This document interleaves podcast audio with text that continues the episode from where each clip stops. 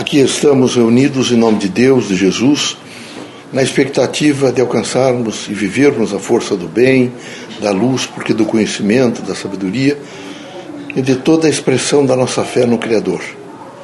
Pedimos a todos que nesse momento façam reflexão, que meditem sobre temas importantes da vida, que procurem realmente se alcançar.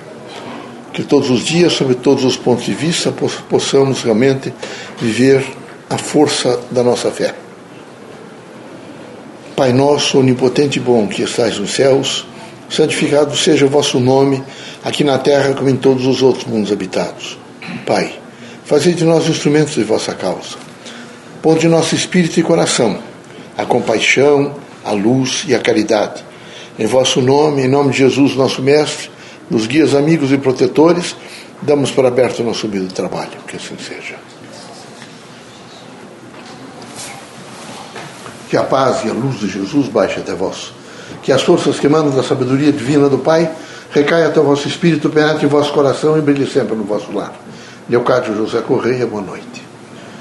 Que católicos, protestantes, espíritas, religiosos em geral, o homem, possam, possam realmente alcançar o significado da sua estadia na Terra, possam compreender o seu processo missionário e possam estender as mãos e viver intensamente a fraternidade humana.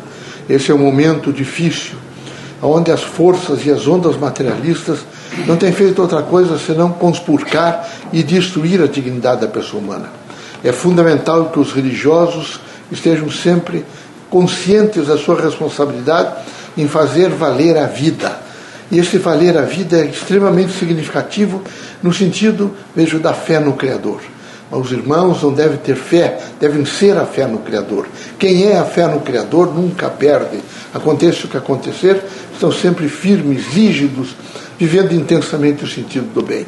Queremos conclamá-los todos a uma vida de alegria, a uma, uma postura de dignidade, de afeto, de luz, de compreensão. Queremos que os irmãos sejam muito fortes para dizer não ao mal e sim ao bem. Queremos que as, as atitudes dos irmãos, as ações dos irmãos estejam sempre voltadas para um processo de promoção humana. É difícil o mundo da Terra, muito difícil. Quando reencarnamos, estamos sempre sujeitos às leis da Terra, às leis da matéria. E aqui o Espírito sabe que ele está sempre numa escola, há uma escolaridade na Terra. Aonde os irmãos estiverem, há sempre a dimensão crítica de aprender e de modificar comportamentos. Por isso recomendamos aos irmãos paciência e espírito público. Recomendamos aos irmãos consciência crítica e muita observação. Todos os dias, onde os irmãos estiverem, os irmãos devem fazer muitas observações. Devem estar atentos para recolher o melhor, sumalhar a vida e dizer às vezes a si mesmo, quando as coisas estiverem difíceis: não tem importância, amanhã será um novo momento. Sei viver a dignidade do homem, sei viver a dignidade da minha fé. É preciso que os irmãos todos, na consciência crítica do pertencimento a Deus e à humanidade, estejam sempre prontos ao trabalho, que é o grande agente que vai disciplinar a vossa vida. É preciso que os irmãos vivam todos os dias com as mãos estendidas para fazer um encontro com a outra pessoa. É preciso que a vossa casa seja de luz, de harmonia e de esperança. Ali deve reinar sempre o entendimento, deve reinar o diálogo, portanto, a força da compreensão e da dignificação da pessoa. Queremos que os irmãos sejam muito fortes, mas forte não é aquele homem que ameaça o outro, é aquele que sabe se suportar com dignidade as horas do dia, é aquele que sabe descansar, é aquele que sabe recobrar os sentidos e viver intensamente a construção de um mundo melhor. Portanto, o homem forte é o homem consciente. Homem forte é aquele que tem poder de renúncia. Homem forte é aquele que sabe perdoar.